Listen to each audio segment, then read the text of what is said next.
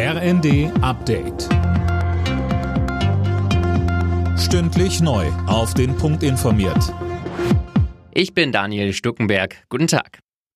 Der Höhepunkt der Corona-Sommerwelle ist wohl überschritten. Davon gehen das RKI und auch Gesundheitsminister Lauterbach aus. Lauterbach kündigte außerdem heute an, dass die auf Omikron angepassten Impfstoffe wohl schon im nächsten Monat auf den Markt kommen. Es ist davon auszugehen, dass die Europäische Zulassungsbehörde sich mit dem BA1-bivalenten Impfstoff am 1. September schon beschäftigen wird. Und wir haben Nachricht, dass es wahrscheinlich so ist, dass am 27. September die entsprechende Gremiensitzung zu BA5-Bivalent stattfinden würde, sodass dann die Auslieferung am 28. September stattfinden könnte.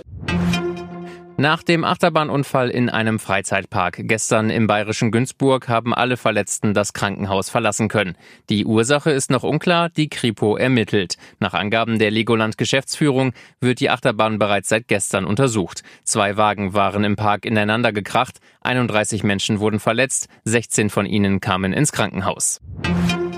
Die Mehrheit der Menschen findet, dass die Bundesregierung zu wenig tut, um die Menschen angesichts der hohen Preise zu entlasten.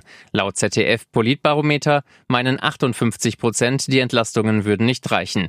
Bundeskanzler Scholz machte dagegen klar, dass ein Teil der Entlastungsschritte erst noch kommt. Im September wird es den Energiepreisrabatt geben, den einige dann am Ende des Monats auf der Lohnabrechnung finden. Und ich glaube, das ist etwas, was uns ermutigen sollte, weiterzumachen.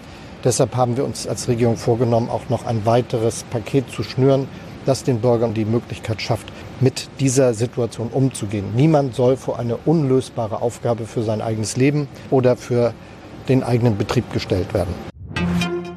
Foodwatch fordert strengere Regeln für Junkfood-Werbung, die an Kinder gerichtet ist. Zwischen 6 und 23 Uhr sollte Werbung für ungesundes Essen im Internet und TV verboten werden, finden die Verbraucherschützer. Sie haben dafür heute vor dem Landwirtschaftsministerium in Berlin demonstriert. Alle Nachrichten auf rnd.de